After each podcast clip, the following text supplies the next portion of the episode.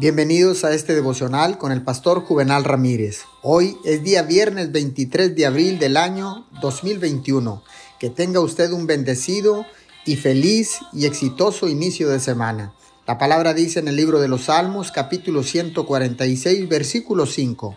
Bienaventurado aquel cuya ayuda es el Dios de Jacob, cuya esperanza está en el Señor su Dios.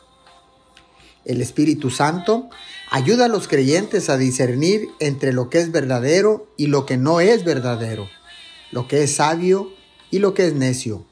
Cada día está lleno de decisiones. La mayoría de nuestras decisiones tienen que ver con cuestiones que no se describen claramente en las escrituras. Por ejemplo, dónde asistir a la escuela, dónde contratar a un trabajador en particular, cuánto presupuestar para las vacaciones.